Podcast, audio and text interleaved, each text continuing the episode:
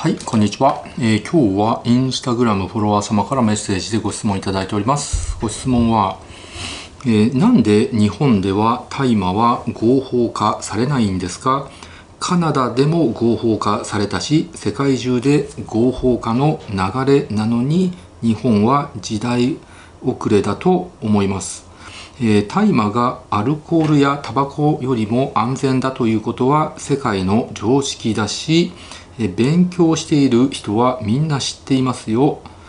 っていうご質問なんですけれどまあ確かに、まあ、最近ね日本でもね、まあ、ネット上とか見ると大麻解禁すべきだ大麻合法化すべきだって、まあ、思考用の大麻もね医療用の大麻も含めてねもう早くね解禁すべきだっていう声がね結構強くなってるわけですよね。まあ、それは、まあ、カナダも合法化されたしあとタイでも医療用大麻が、えー、解禁されて、まあ、医療用が解禁されたことによってね、まあ、結構その嗜好品として使っちゃってる人も増えちゃってるのが現状なんですよねタイではね。まあ、っていうのもあって世界中では大麻解禁の流れだとでアメリカでもね州によっては大麻合法化されてるわけですよその州の法律ではですね。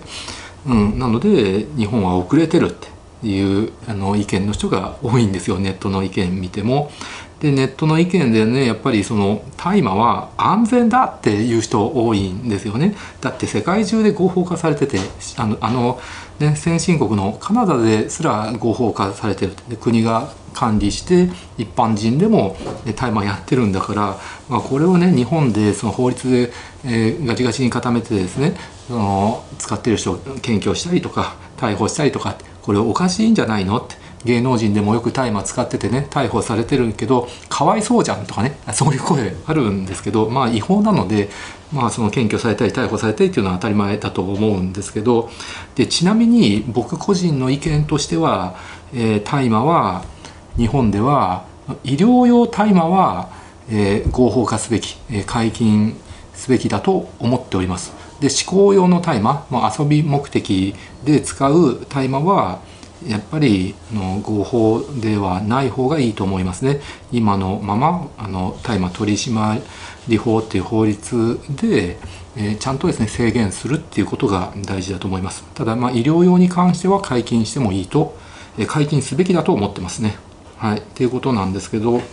まあ今日本だと大体ね毎年5,000人ぐらいの人が大麻で検挙されるわけですよ。っていうことは年に5,000人っていうことはおそらくそれよりもはるかに多い数の人が大麻使ってるんですよ違法なんですけどね。まあそのゴキブリって例えるとあのみんなやるかもわかんないんだけど、まあ、大麻で大麻とかね薬物で検挙される人ってゴキブリと一緒で、まあ、たまたま見つかったとでたまたま検挙されたり逮捕されただけであってもうゴキブリもたまたま家の中で見つかって、え捕まえた殺したっていうだけであって、まあ、1匹ゴキブリがいるってことは、まあ、大体その何倍かあるいは10倍20倍ぐらいゴキブリがいるかもしれないって言われてるわけで、まあ、たまたまね1匹だけ紛れ込んできたっていうのもあるんですけど、まあ、大麻も同じで。5,000人検挙されるんだったらその何倍あるいは何十倍っていう数の日本人が、えー、現状違法で大麻使ってると。でやっぱりネットの、ね、書き込みとか Twitter とか見ても「俺大麻やってるよ」とかね。まあそれなんですかガンシャーとかガンシャ？なんか違う名前でね表現したりとか葉っぱとかね言ってあの使ってるよ何々いいよとかね。あの売りますよとかね。なんか売人がなんか隠語を使ってねあの売買してるようなうんね大麻全然平気だよいいよとかね そういう書き込み多いんですよね本当に恐ろしい世の中で。でまあ一部のね未成年の子たちもなんですか東横キッズとかももうタイマーやってて依存症になってるとかねそういうニュースにもなるわけでまあ皆さんが考えてる以上に日本でタイマー違法で使ってる人はね、まあ、めちゃくちゃ多いっていうのが現状なんですよね。でそういうね大麻使ってる人の話、ね、書き込みとか見ても全然安全だよって。で警察とかね自治体とかは大麻危険です。もう絶対にやめてください。幻覚を見ます。依存症になります。もう人生ボロボロになります。って書いてあるんだけどあんなの全然嘘だよって。俺使ってるけど全然平気だよっていうね書き込みもあるんですけど確かに警察とか自治体の大麻危険っていうのはちょっとオーバーかもしれません。でも別に僕オーバーでいいと思うんですよ。だってオーバーに書いてですねすごく危険だっていうふうにですねあの表現した方がですねそれによって使う人が減ってくれればそれでいいと思うんですよ。別にその嘘を書いてるわけじゃなくてあのやっぱり幻覚を見るっていうこともですね僕は正しいと思いますね。っていうとよくね Twitter とか、まあ、コメント欄見ても「俺大麻使ってるけど幻覚見ねえよ」って「大麻で幻覚見るの嘘だよ」って、えー、書き込みあるんですけどそんなことはなくてそれはあなたが使ってる量がたまたま少ないとか体質とかによってたまたま幻覚見てないだけであってタイマーを大量に使えば幻覚を見るっていう可能性はありますだからタイマーは幻覚見ないって言い切るのは僕は間違いだと思っていますあと大麻全然安全だよっていうね書き込みもあります。僕やって全然毎日使ってるけど全然依存しないよっていう人もいるんですけど依存するかしないかっていうのもですねあの本当に個人差があるんです。っていうのは大麻にせよねそれ以外の薬物にせよ、まあ、基本的にドーパミン報酬型なんです。何かやると薬物やると脳内でねドーパミンっていう快楽物質が出て気持ちいいくなるんですよ。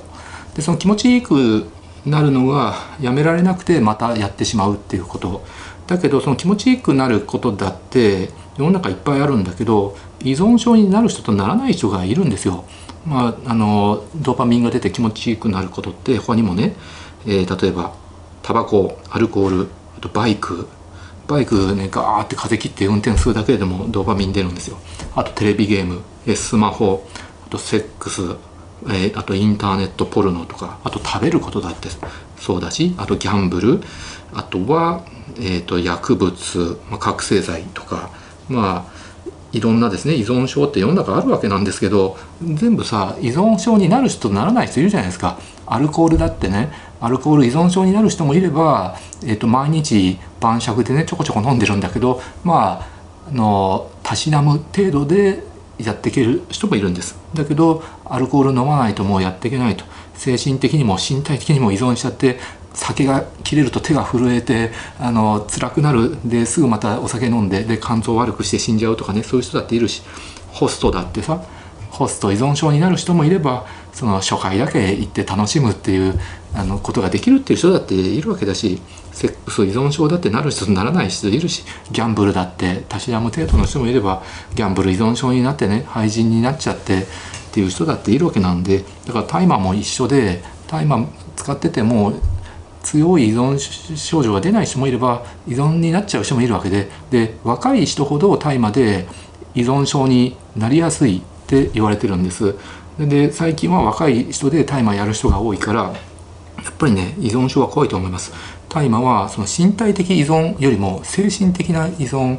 でで依存になる人が多いんです。なので大麻が切れるとね強い禁断症状が出て辛くなるっていうよりかは、まあ、また大麻やりたいなって、思っちゃってまたやっちゃうっていう人がいてでやり続けることによって体に害が出る中毒症状が出るっていうこともあるわけなので、まあ、そういう点では大麻はその全く安全っていうわけではないです。で、まあ、よくネット上の意見でも言われてる大麻はアルコールやタバコよりも安全なんだ、まあ、っていう意見あります。これは、まあ、いろんな研究データあるんだけどこれはね大体合ってると思いますね。確かにえーとね、大麻はタバコとかアルコールに比べてね総合的に見て体にもたらす身体的な害とかあるいは依存とかね、えー、総合的に考えて、まあ、安全性は高いんじゃないかって言われてますこれも本当に人によって意見違うんですけどまあ世界中のいろんな研究データ見ると大麻はアルコールやタバコよりも安全だっていうのがもう主流になってますね。ただまあ大麻ってねまだ研究データが少ないっていうのもあるし、まあ、未知のリスクっていうのもあるかもわかんないんでね断言はできないわけです。例えば大麻をやることによって精神病のリスクが上がるっていうデータもあります。だけどそのうつ病とかね精神疾患を持ってる人が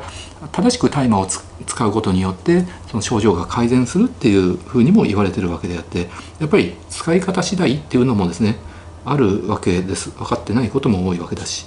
あとはあの大麻の害としてはやっぱり煙を吸うっていうことが多いんですよね。パイプで吸う場合は、まあ、食べたりとか飲んだりとかね。それはまた話は別なんですけど。っていうとやっぱりタバコと一緒でですね。タイマー吸ってる人が周りにいればその副流煙によってですね煙煙を吸い込んじゃって周りにいる人が害を被るっていうこともあるわけなんでね、まあ、それ考えると日本中でタイマー吸ってる人がいっぱい出てしまうっていうのはやっぱり健康被害も出るわけですしそのアルコールやタバコに比べてね健康被害が少ないからといってかといってその日本でね全然解禁してもいいよっていう話にはならないと僕は思うんですね。っていうのは僕はですねそもそもタバコもアルコールもめちゃくちゃ体に悪いしその人類にとしとってね害悪になるわけなのでできればタバコとアルコールもその違法にしてほしいぐらいに思ってるんです。でこれは人類のね長い歴史世界中の歴史をたどってもですね過去にそのタバコなりアルコールなりをですねもう全面禁止にしよう違法にしようっていうことを試みた国っていうのはたくさんたくさんというかねあの特にアルコールはたくさんあります。はい、で今でもタバコ禁止の国もあるしアルコール禁止の国っていうのもたくさんあるわけですよ。でまずねアルコールってね何が良くないかっていうとまず世界中でアルコール関連で死ぬ人って年間300万人いるって言われてるんです。で日本だと、えー、年間3万5千人ぐらいの人がアルコール絡みで命を失ってるわけです。内訳は例えば交通事故ね飲酒運転で毎年たくさんの人が死にますよと。あとアルコール飲んでねやっぱり暴力的になって暴行事件これすごく起きてます。まあ大体その夜のさ街で暴行事件とかでお酒飲んで暴行するっていうことが多いんですよね。またお酒飲んでがんになることもあります。喉頭がんなり、えー、あるいは咽頭がんなりがんが、えーえー、そうですねえっ、ー、とえー、そうです。そうですね。食道がんとかですね。さまざまながんを誘発するということがあります。アルコールが分解される過程でアセトアルデヒドっていう物質が出てできてですね。それがあのがんを促進するっていう作用があります。まあそれはもちろんタバコでも喉頭がんとかね咽頭がんとかそういうのを発生させるっていうことがありますしえー、っとあとはお酒飲み続けることによって依存症になったりとかアルコール性の肝障害を起こしたりとかあとはタバコに関してはタバコはですね年間、えー、700万人の人が世界中で命を落としてるって言われてますね。それはタバコをもたらすその喉頭がん咽頭がんとか悪性腫瘍とかあと肺の繊維性疾患になったりとかですね閉塞性疾患になったりとかするわけだしあと動脈硬化を起こして脳梗塞とか心筋梗塞になりやすいあとはタバコは吸ってる本人だけじゃなくて、まあ、受動喫煙によって周りの人まで健康被害をもたらしてしまうっていうのがあります。うん、で日本だとねタバコによる年間の超過死亡数っていうのはね13万人って言われてるんです。でタバコによる、えー、超過医療費っていうのは1.7兆円なんですよね。タバコが世の中にそ日本に存在することによってやっぱり医療費が余分にかかってるっていう現実もあるわけです。うん、あとはまあタバコの害タバコじゃないアルコールの害ってなるとですねその死ぬっていうだけじゃなくてやっぱり普通にね暴力お父さんがお酒飲みになってね家族に暴力振るったりとかやっぱり男女のですね暴行事件男性が女性をレイプしたりとかするっていうのも、まあ、お酒絡みで無理やりお酒飲まして泥酔させてそのままあのレイプするとかねホテルに連れ込むとかあるいはお酒の中に睡眠薬を混ぜて、えー、眠らせてそのままレイプするとかですねやっぱりそういう男女絡みの暴行事件っていうのもやっぱお酒絡みが多いわけです。はい、でまあタバコによって医療費が上がる。あとアルコールによって健康被害医療費が上がるっていうのはあるんですけどそうするとですねおそらくコメント欄とかでもね医療費が上がってもね税収があるじゃないかって。税収を考えるとタバコも、えー、お酒もですねあった方がいいんじゃないかっていう意見があります、まあ、確かに酒税はだいたい日本、えーと、1兆1760億円ぐらいあるんですね。まあタバコ税はえー、9120億円あるんです。だからねまあ医療費とどっこいどっこいとかやっぱあるいは医療費の方がちょっと高いぐらいだと思うんですよね。だから日本全体で考えるといくら税収があるからといって医療費のことも考えるとあと犯罪のことも考えるとやっぱりタバコアルコールはない方がプラスじゃないかと。でもちろんですねアルコールだって暴行事件を起こしたり依存症になっちゃう人もいるんだけどまあ普通にたしなむ程度にねあの晩酌したりとか居酒屋でね飲んで楽しんだりってお酒が人生にとってプラスになってる人だってたくさんいると思うんですけどやっぱりマイナスの要素がもう大きいわけでまあないに越したことはないかなって僕は思うんです。まあ僕個人がお酒飲めないし飲まない体質だしでタバコももちろん吸わない健康志向の人間だからこういう意見言うっていうのもあるんですけどやっぱりタバコとかお酒が好きな人にとっては僕と正反対の意見になると思いますんでそれはそれは全然わかるんですけど今回はあくまで、僕個人の意見を言ってるだけなので、まあ、聞き流していただいて別に皆さんにね強制してるわけじゃないのでで僕と同じ意見で酒もタバコもね日本で違法になってくれたら私は嬉しいっていう人もいっぱいいると思いますんでこれ本当に意見対立します。で結局ですね今日本これだけですねタバコにせよアルコールにせよもうそれによって産業が成り立っちゃってるんですよね、まあ、特にお酒ですよね、まあ、タバコに関してはこれからですねどんどんどんどん税率も上げてタバコを吸えるスペースも少なくしてタバコ吸う人をどんどん減らしていこうっていう方向だっていうのは分かるんですけどお酒はですねまあなかなかそうはならないですよね。だって居酒屋さんだってあるしあとお酒を製造する会社工場だってあるね酒蔵とかあとスーパーでもコンビニでもお酒売って利益を出してるわけだし居酒屋レストランとかバーとかもうお酒で経済が成り立っちゃってるっていうところがあるので今更お酒をですね日本で禁止するっていうことはないしまあタバコも禁止するっていうこともないです。タバコもアルコールも吸う人飲む人の権利っていうものも保障されてるんで、まあ、だけどあの、まあ、害はありますよとだから大麻はアルコールやタバコよりも安全性が高いからだからいいんだだから大麻を日本で解禁してもいいんだっていう考えではないっていうことを分かってほしいわけですよ私は。でそもそも大麻って何で禁じられてるのっていう話なんですけど、まあ、今ある大麻取締大麻取締法っていう法律はですね昭和23年にできたんですけど、まあ、これはですね戦後あの GHQ の指示で制定された法律なんですよね。なのである程度アメリカの圧力がかかってできた法律なんです。で、まあ、どういう圧力がかかったのかってね、まあ、いろんな説がありまして、まあ、どれが正しいのかあるいはあの複数のことが絡み合ってできてるんじゃないかって言われてるんですけど、まあ、一つ言われてるのはそのアメリカ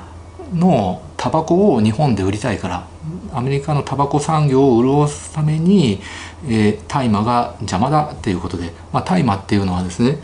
種まけば簡単に育つ、まあ、雑草としてね生えてるぐらいなんで北海道とか行くとね野生の大麻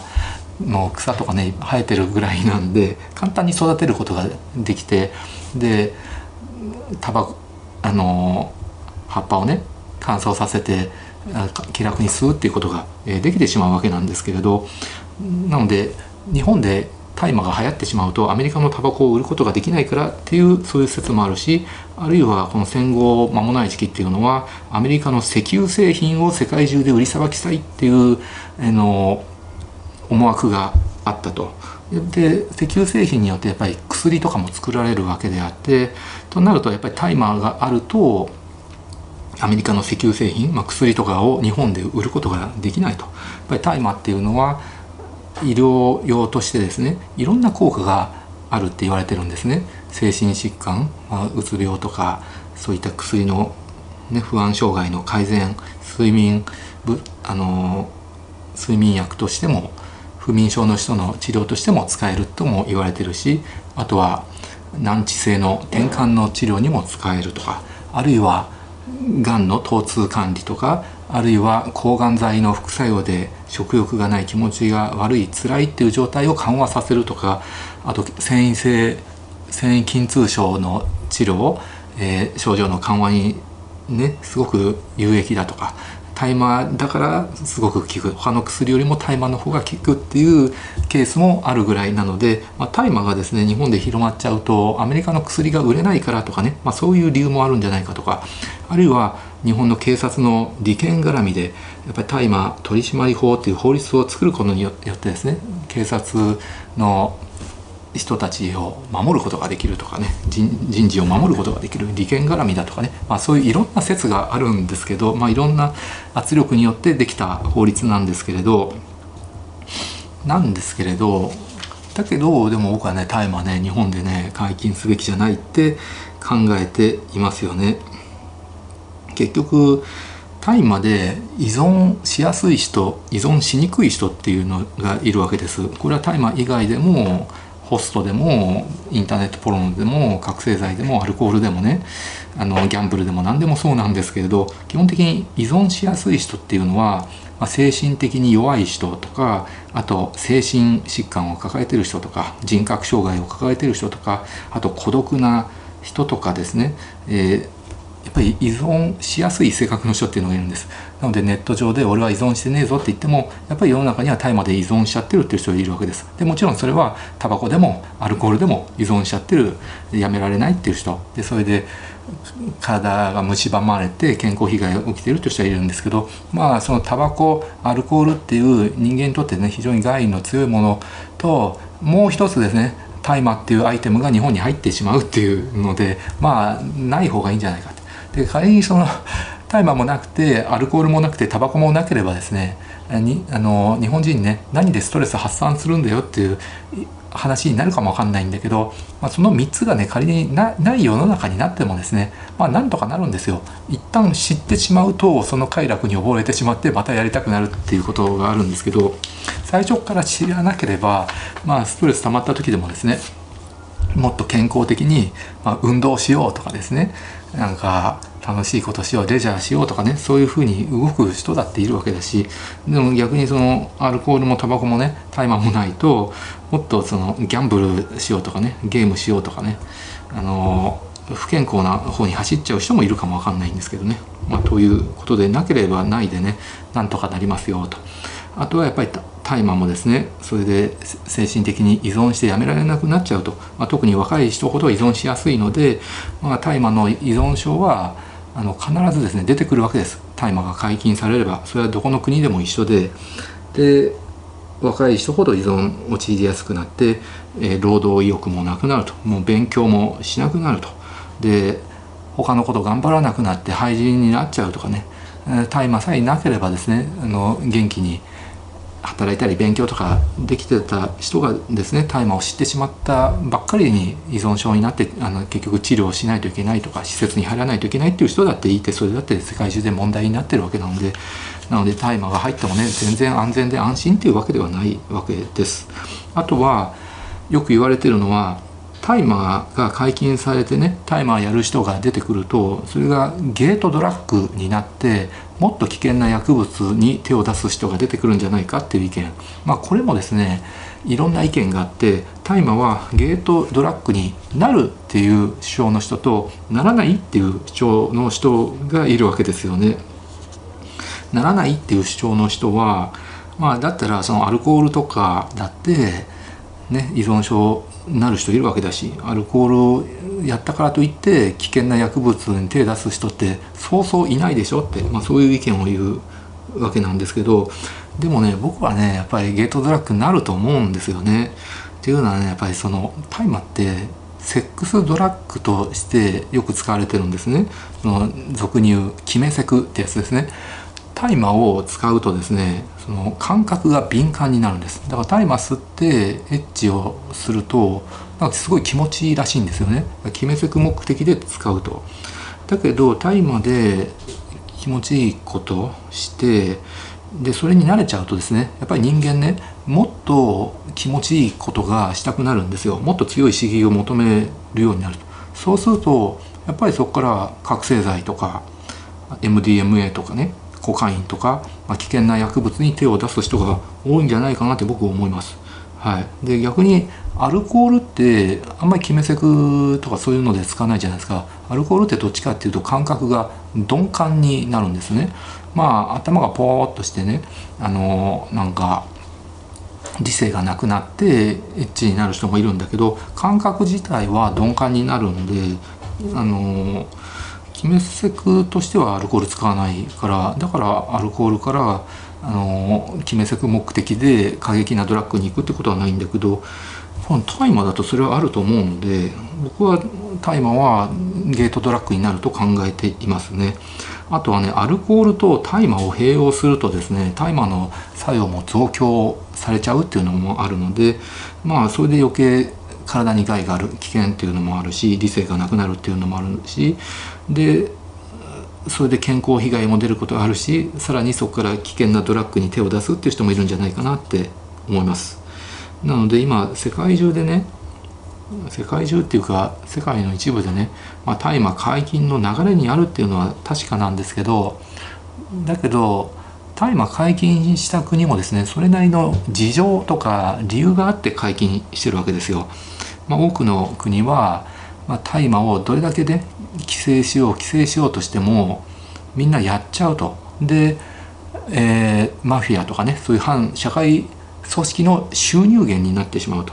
で反社会組織マフィアが強力になれば警察で押さえつけることもできないので、まあ、それを、えー、抑えるためにいっそのことを大麻を合法化して、え、国で管理すると。そうするとマフィアの収入源がなくなってマフィアが弱体化するとかですね。そういうやむを得ない事情で大麻を解禁するとか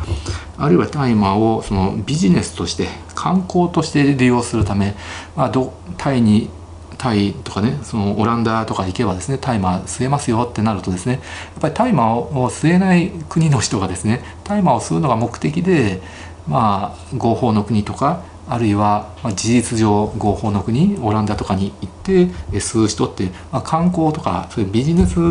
目的あるいはその税収をアップさせる目的とかですね。いろんな事情が事情とか理由があってやるわけなんですけどだけど特に最初の反社会勢力の収入源ってことに関しては日本はですね奇跡の国って言われていて本当に奇跡的に大麻とか違法薬物が警察の力によってかなりコントロールできてるんですよ。まあ日本でもね大麻で検挙される人たくさんいるし違法で使ってる人たくさんいるんだけど外国に比べれば全然少なくてコントロールできてる方なんですよやっぱりそれは法律によってがんじがらめにされてるっていうこともあるしもともと治安がいい国だとあと警察が機能している警察が優秀っていうこともあってですねかなり違法薬物コントロールできているので今日本で大麻を解禁する必要しなければいけない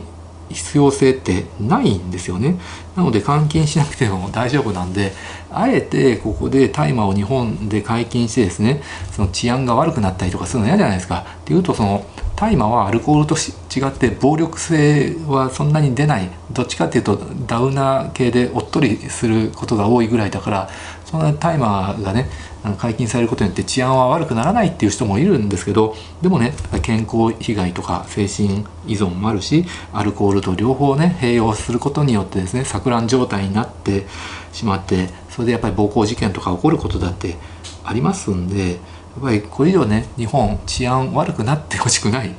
やっぱり日本のいいところって治安がいいところなんですよね。だから日本は治安がいいからあの外国人観光客が多いんであって、まあ、それが日本に行けば大麻が吸えるからっていう目的で外国人が来るとなんか柄の悪い外国人とかが来てさ街中で外国人が大麻吸ってたりとかあとね、日本人が街中で大麻吸ってねでその周りに子供がいるとかさ子供が副流炎で大麻吸うとかさ嫌じゃないですか。せっかくこのね奇跡の国治安のいい日本で生まれたわけなので。なので今日本で大麻解禁すべきだって訴えてる人って今現状違法で大麻吸ってる人とかあと大麻がどうしても吸いたいんだ吸ってみたいんだって思ってる人だと思うんですよ。で大麻に興味のない人大麻吸ってない人はあの別に大麻なんか解禁する必要ないよって思ってると思うんですよね。あの特に嗜好品はね。だけど医療品医療用大麻はあのぜひ解禁すべきだと思います。やっぱり難治性の転換の治療なんかでもですね大麻を、えー、解禁医療用大麻を解禁することによって日本国内で使えなかった薬がですねあの外国から入ってきたりとか日本で開発して国内で使ったりとかすることができますんでね。はいというのが僕の意見です。ご視聴ありがとうございました。